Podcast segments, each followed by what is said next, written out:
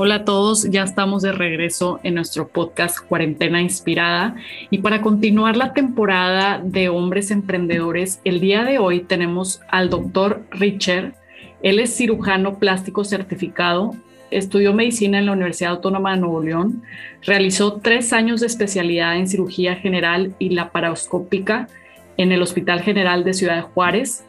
Posteriormente realizó una especialidad en cirugía plástica estética y reconstructiva en el Hospital Universitario de la Universidad Autónoma de Nuevo León y durante su último año realizó un fellow en cirugía plástica estética facial y corporal en la clínica Planas en Barcelona, España.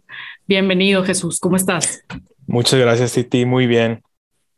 Qué bueno tenerte aquí con nosotros porque vamos a platicar de un tema que, bueno, yo creo que también tú en el, en el lado de, que aparte de que estudiaste medicina y todo, pues ahorita ya estás con tu propio negocio, entonces pues va a ser un, un, giro diferente a todos los que hemos platicado, como te lo comentaba hace, hace ratito, pero que creo que va a ser muy este, emprendedor y, y, y, de buena, como un giro que pues no, no hemos platicado, entonces creo que va a estar muy interesante.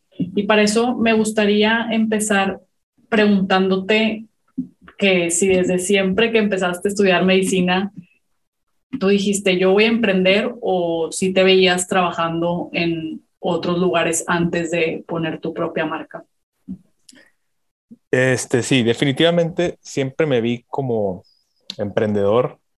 Este, como trabajar en, en, otra empresa como médicos, pues puedes laborar en instituciones, ¿verdad? que pues las instituciones te dan mucha seguridad, te dan un horario, te, este, donde te puedes programar muchas cosas de tu vida, te dan vacaciones, te incapacitas y te siguen pagando y demás, pero no logras tanto trascender, por ejemplo, eh, con pacientes, ¿verdad? Que es lo que yo buscaba. Puedes trascender mucho en, en, la cuestión académica, entre médicos y demás, pero con, eh, para poder ser así como que reconocido en, en, entre los pacientes de ciertas sociedades, pues necesitas tú emprender tu propia marca y este, por eso siempre me vi yo emprendiendo mi propia marca para ser reconocido entre los pacientes y especializándome, pues hoy en día ya no basta como que, oye, soy cirujano plástico y yo opero eh, nariz, cara, este, mama, abdomen, lipo.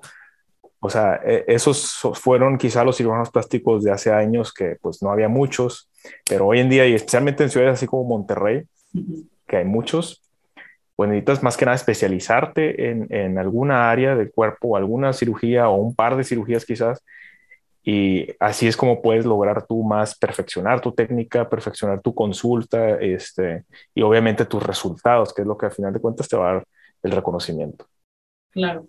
Y ahorita que decías que, bueno, que también, o sea, al principio empiezas trabajando en instituciones, ¿qué fue lo que tú encontraste como de diferente para decir, oye, no, pues sabes que prefiero emprender?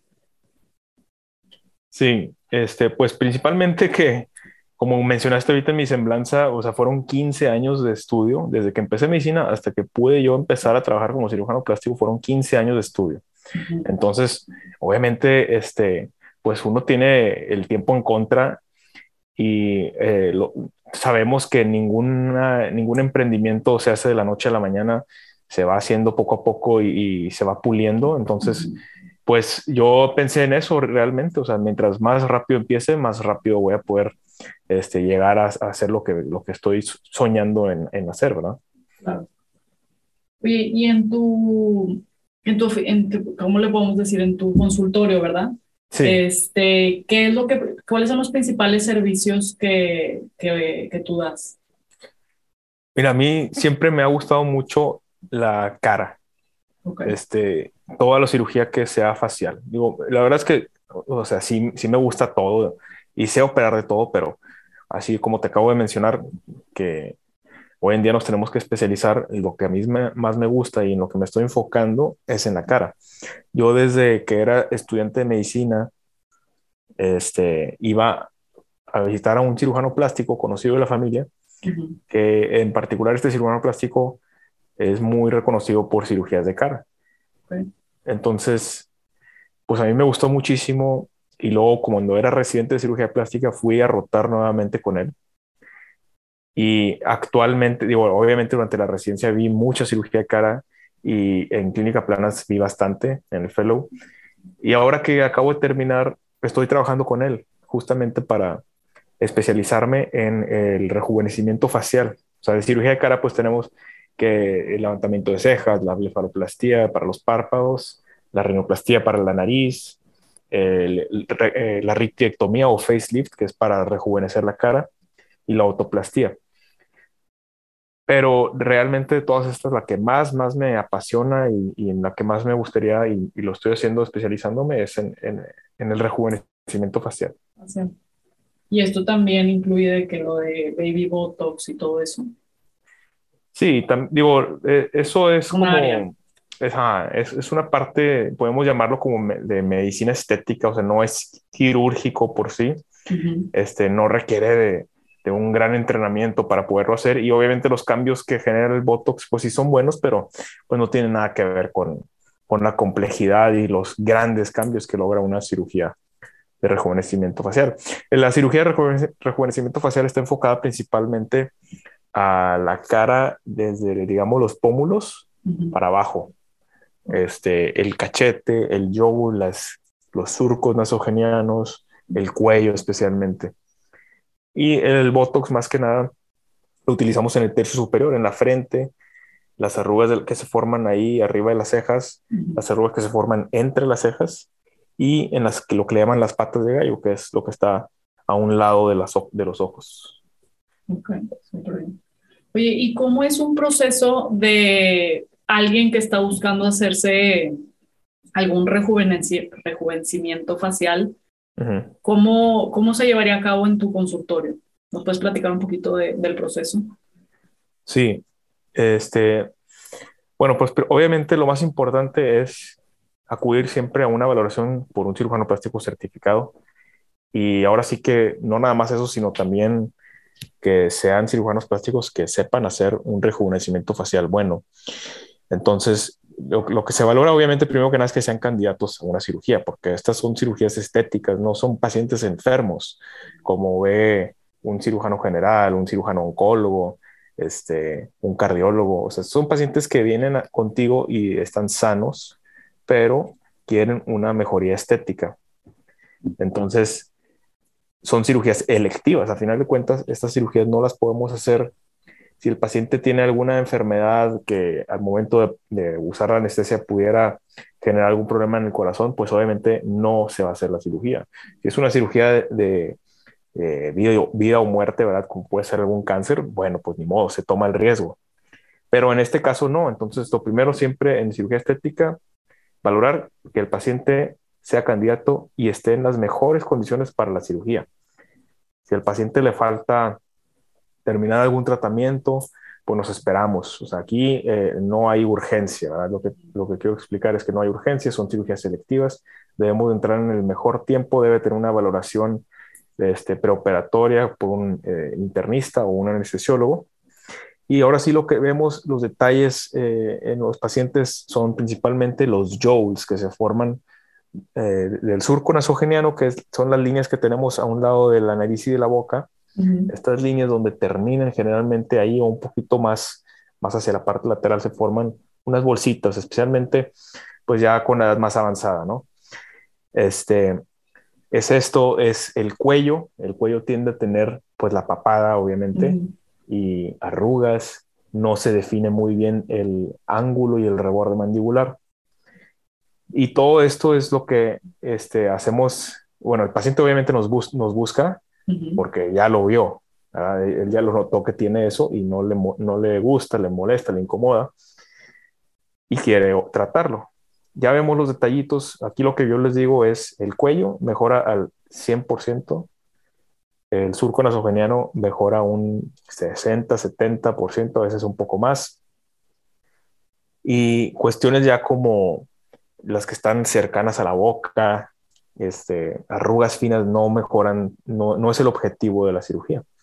Pero este, eso es, eso es en, la, parte de la cara, eh, mid-face y cuello. Arriba también está las cejas, que es lo que, lo que vemos aquí clínicamente, ahora sí que un poquito entrando en cuestiones técnicas, es que la ceja, si, si tú te tocas la ceja, debe estar más o menos a nivel del reborde orbitario en los hombres y un centímetro arriba en las mujeres. Obviamente todas estas mediciones pues son guías, ¿verdad? No es, son estrictas, ¿verdad? Es una guía, pero ya la valoración clínica es la que va a dictar qué es lo que se debe hacer. Y si está muy caída la ceja, pues se hace una cirugía para levantarla y que el, paciente pueda, porque muchas veces los pacientes piensan que, ah, quiero operarme los párpados. Y ya le haces un diagnóstico y le dices, oye, tus párpados están bien, el problema en, ti es que la ceja está caída. Entonces, levanta la ceja y todo el, todo el montón de maquillaje que se pone en los párpados, ya lo vas a poder lucir. Y especialmente cuando los pacientes se están maquillando, pues levantan la ceja y están ahí maquillándose con la ceja levantada. O les van a tomar una foto y levantan la ceja y no se dan cuenta de estos, pero si le toman una foto desapercibida, es cuando, ay, claro, o sea, acabo de notar que mi ceja está, está caída, no se ve bien el ojo. Y esto es lo que hacemos notar en la cirugía y ahora sí ya, digo en la consulta, perdón, y ahora sí ya programamos la cirugía. Programamos la cirugía y, y, bueno, se lleva a cabo la cirugía este, con todo, todas las, obviamente en quirófanos certificados por COFEPRIS y demás. Con un anestesiólogo hacemos esta cirugía con anestesia local y sedación, que es otra de las grandes ventajas. Aquí no andamos metiendo anestesia general, que que tendríamos que intubar al paciente y tener una máquina que, que respira por el paciente. Tampoco ponemos bloqueos en la espalda como se usa en los partos y cesáreas. Aquí es simplemente una sedación y anestesia local. Entonces es una gran ventaja para, para esta cirugía también. Oye Jesús, ¿y te ha tocado este, ahorita en este tiempo que ahorita que veníamos platicando que sí definitivamente hubo un boom en esta pandemia con todo esto de Solo que todo el mundo se quiere estar haciendo en la cara y también en el cuerpo. Sí, ¿Te han tocado pacientes que tú los revises y por medio de diferentes valoraciones no sean candidatos?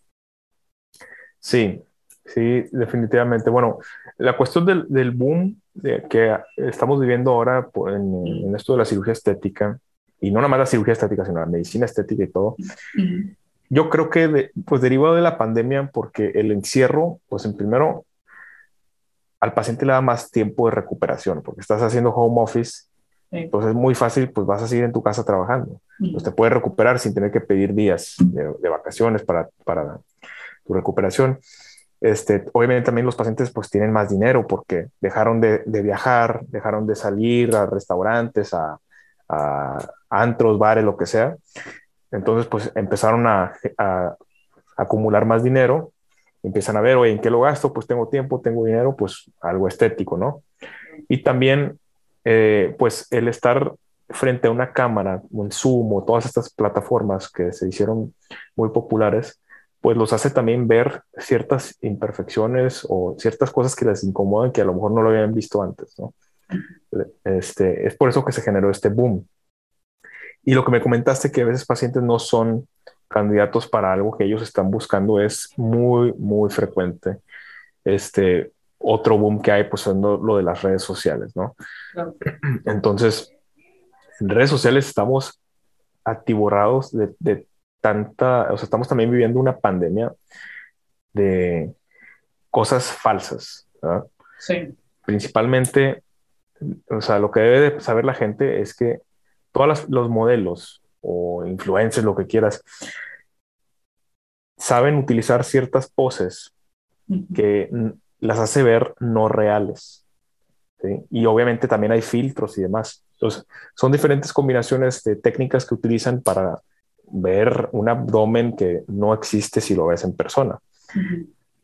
Y otra cosa, por ejemplo, ah, la modelo más, más este, flaca del mundo, si se sienta, se le va a hacer una lonjita, eh, o sea, se le va a hacer la lonjita ahí en, el abdomen y es completamente normal. Está sentado, o sea, no puedes esperar tener un abdomen plano sentado. Eh, entonces, muchas veces las pacientes vienen y me dicen, es que cuando me siento se me hace aquí una lonja. Yo quiero estar así plana todo el tiempo. No puedes, no se puede. O sea, eso ya no es ni, ni siquiera natural, ¿verdad? Este, y adicional a esto, los pacientes a veces ven algo en otra persona, como puede ser un, este, un busto muy grande, y, llegan y te dicen, oye, es que yo quiero tener gusto así. Oye, pues sí, pero mira, la, persona que me estás enseñando mide uno, un metro con 90 centímetros. Si tú mides 1,60, ¿cómo puedes esperar tú tener ese gusto? Si no tienes ni siquiera el tórax para poder tener esos implantes tan grandes, o sea, por darte un ejemplo, ¿no? Pero sí, es mucho de que los pacientes quieren cosas que ven en las redes, pero no es lo que necesitan eh, ni lo que se les vería mejor. O narices, vemos pacientes que quieren narices súper respingadas. este, igual, pues les haces ver, oye, una nariz respingada no se va a ver bien en tu cara por esto y el otro. Igual los rellenos de labios. Ahorita hay un boom horrible en rellenos, y no nada más en los labios, sino en toda la cara. Vemos caras súper rellenas que se tienen unas miradas muy falsas. Sí. Y esto es también en parte porque pues estos rellenos los están poniendo todo mundo, o sea, los está poniendo los, eh, los, médicos estéticos, los dermatólogos, los oftalmólogos, los otorrinos, los plásticos, todo el mundo estamos, está poniendo rellenos. Este, y entonces por eso hay, hay tanto, tanto boom de rellenos, pero todos estos looks que generan de caras llenas no se ven bien. Y realmente, o sea, también nos ha tocado ver en, cirugías de rejuvenecimiento facial al momento de entrar o así que por dentro de la cara y sacar todos estos rellenos, cómo lesionan los tejidos, estos rellenos, o sea, especialmente en pacientes que se los han puesto múltiples veces, los lesionan. Y luego vas especialmente a, Estados Unidos, al área de, Los Ángeles o, o, esas zonas y ves, pues yo creo que, no sé, un 60-70% de la gente con los labios así gigantes, ¿verdad? Todos rellenados, que no se ven, o sea, ya no, ya no es algo natural, pero como todo el mundo lo tiene, pues todos, todos quieren eso, ¿no? Claro. Oye, pero ahorita que te, que te preguntaba sobre, perdón que te interrumpa, pero ahorita que te preguntaba sobre que si llegaban candidatos, este, bueno, ya me comentaste que sí. ¿Y qué hacen ustedes en esos casos? O sea, al final les hacen la valoración, les dicen, ¿sabes que te conviene esto y el otro? Porque yo creo que también te ha de, haber tocado a alguien que, que, que, a fuerza esa persona quería eso. Y pues obviamente si no lo hace contigo, saber con alguien más. Pero creo que aquí pues está tú como tu lado de, pues dices, oye, 15 años que estudié, tipo, como que lo pones en la balanza y quieres tratar de ayudar a la persona ¿Cómo, ¿Cómo ha sido ese reto para ti? O sea, de que cómo lo has podido sobrellevar.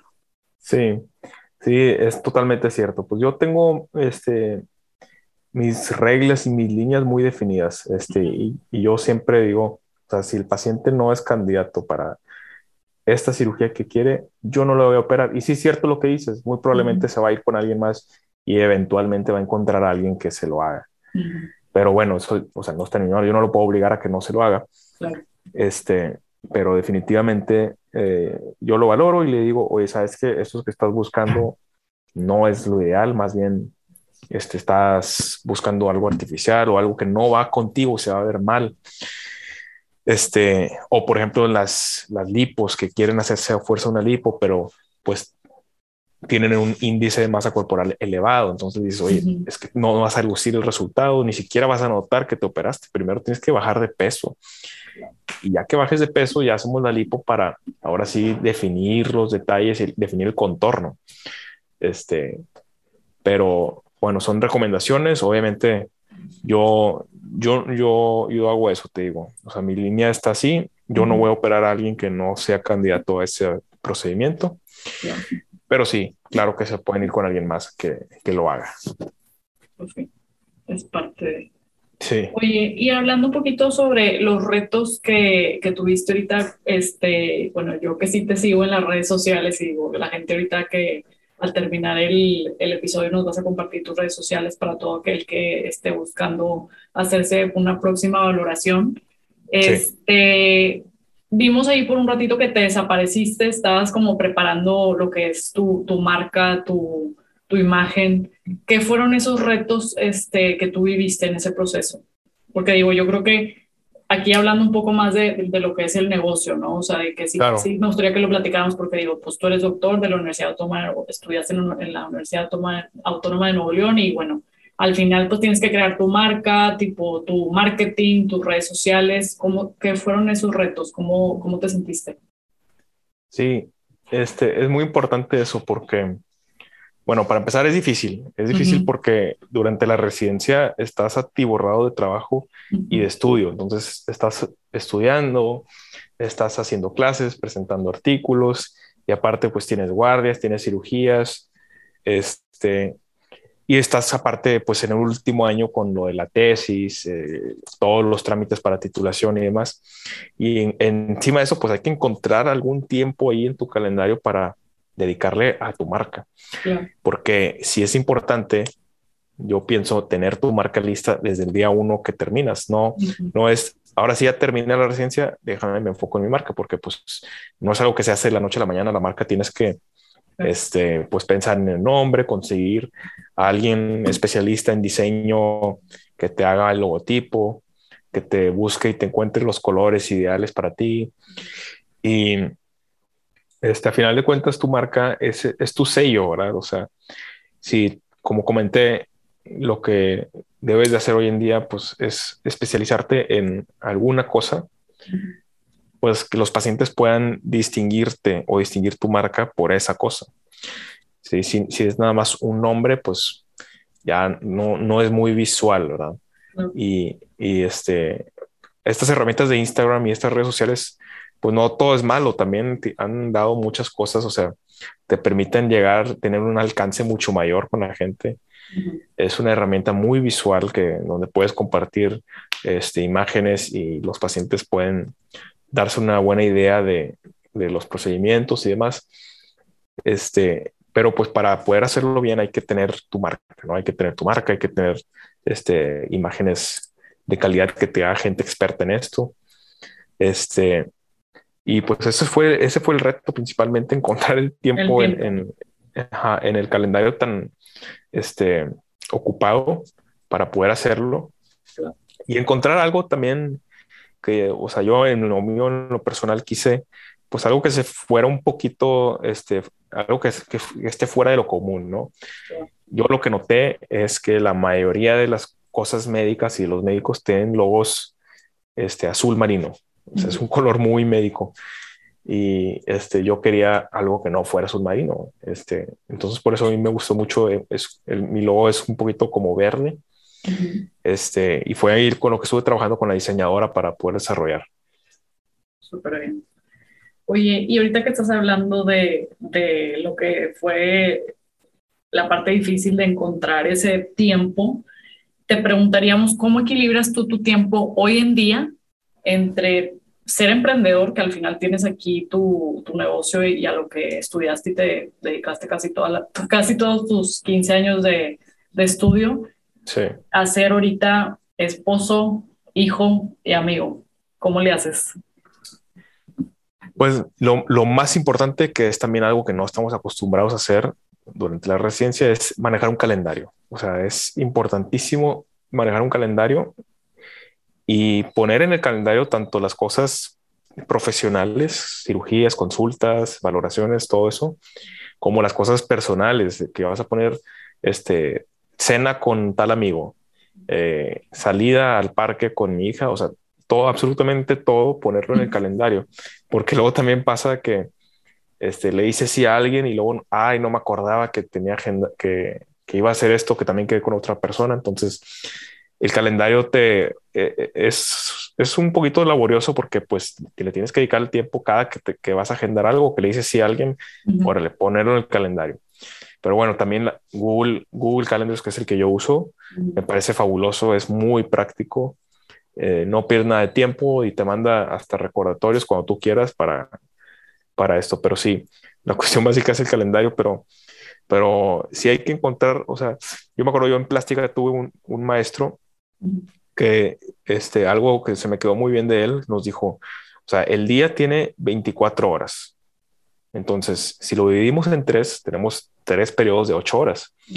Y tú debes de encontrar un balance para poder distribuir ocho horas de trabajo, ocho horas con la familia y ocho horas para dormir. O sea, las ocho horas para dormir no las puedes modificar. Y las otras 16, pues las tienes que dividir mitad ese trabajo, mitad familia. Obviamente, pues no siempre se puede así estrictamente cumplir las ocho horas, pero lo, es lo ideal, vaya, es lo ideal, lo que hay que buscar obtener. Súper bien. Y ahorita que, pues sí encuentras una diferencia en cuanto estabas estudiando a cuando ahorita que tienes ya tu, tus cirugías y tus citas y todo, si te sientes un poco más, ¿cómo te sientes? ¿Presionado, más relajado, más, más acelerado también? ¿Cómo te sientes?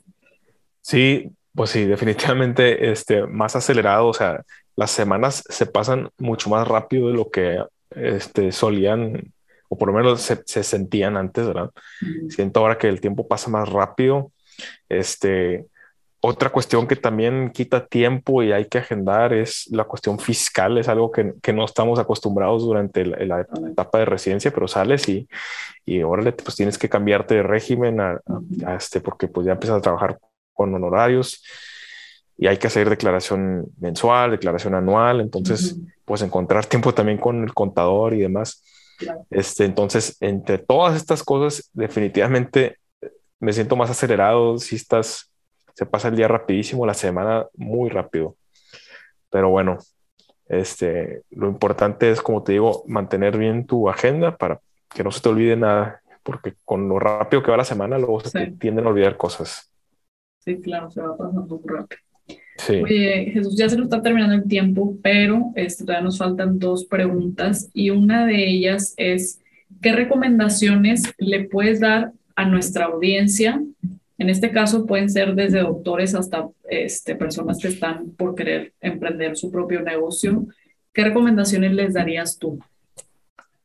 Mi recomendación principal es eh, busca algo que te guste, que puedas, ah, tú ponte a pensar que tú lo puedes hacer toda tu vida y no te vayas a aburrir y que lo vayas a hacer bien y especialmente que sea algo que pocos puedan hacer que, que, sea algo que no haya mucho y especialízate en eso. o sea, búscate una o dos cosas máximo y especialízate en eso, porque al final de cuentas, este, con el tiempo te van a ir reconociendo trabajos de calidad, pero para poder hacerlo, pues necesitas realmente ser un especialista en eso. Entonces, buscar una o dos cosas que te gusten, una área que te guste, que no sea muy frecuente y especializarte en eso. Esa es, yo creo que la, la recomendación que les doy.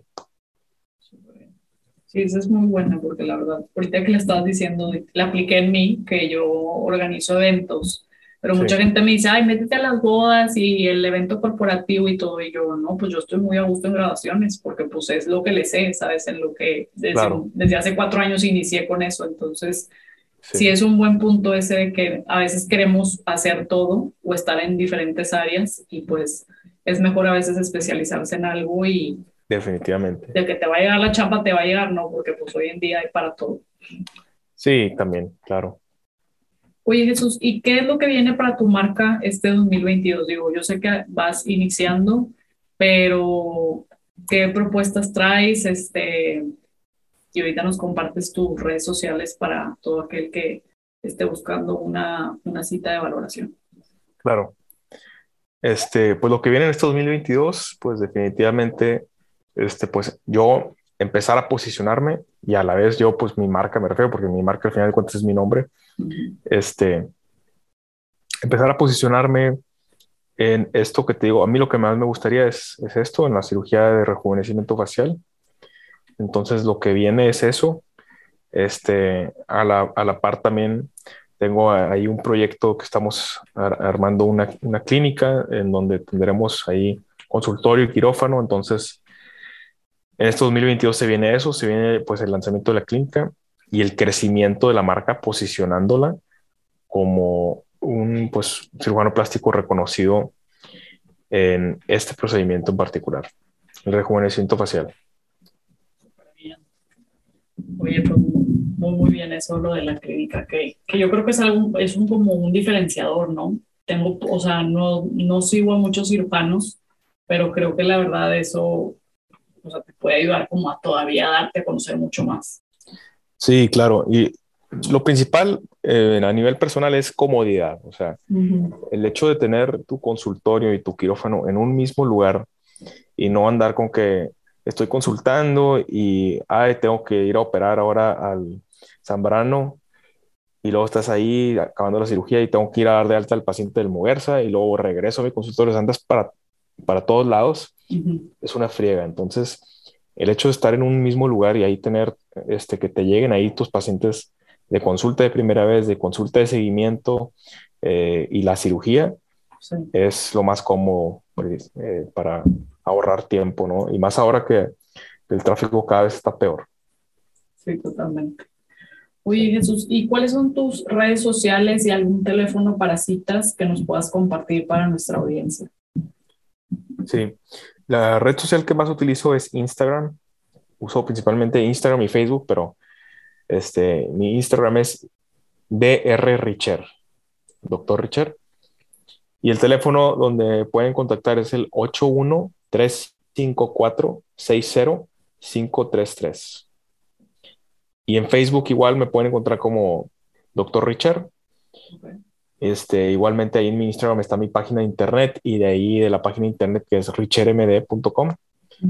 Ahí este, hay botón para ir directamente al Facebook o al Instagram, que gusten. Perfecto, súper bien. Ya nos apuntamos. Oye, pues te damos las gracias por haberte dado este espacio de, de platicarnos todo lo que fue tu reto de, de emprender tu propia marca después de ya largos años de estudio y me consta, este, pero creo que al final se logró y creo que vas a, vas a tener mucho éxito este año con esto de la clínica que nos platicaste y que definitivamente va a ser pues algo que le va a ayudar tanto a tus clientes como a ti como a la marca. Claro. Muchas pues, gracias. Nada más que agradecerte Jesús por darte este espacio.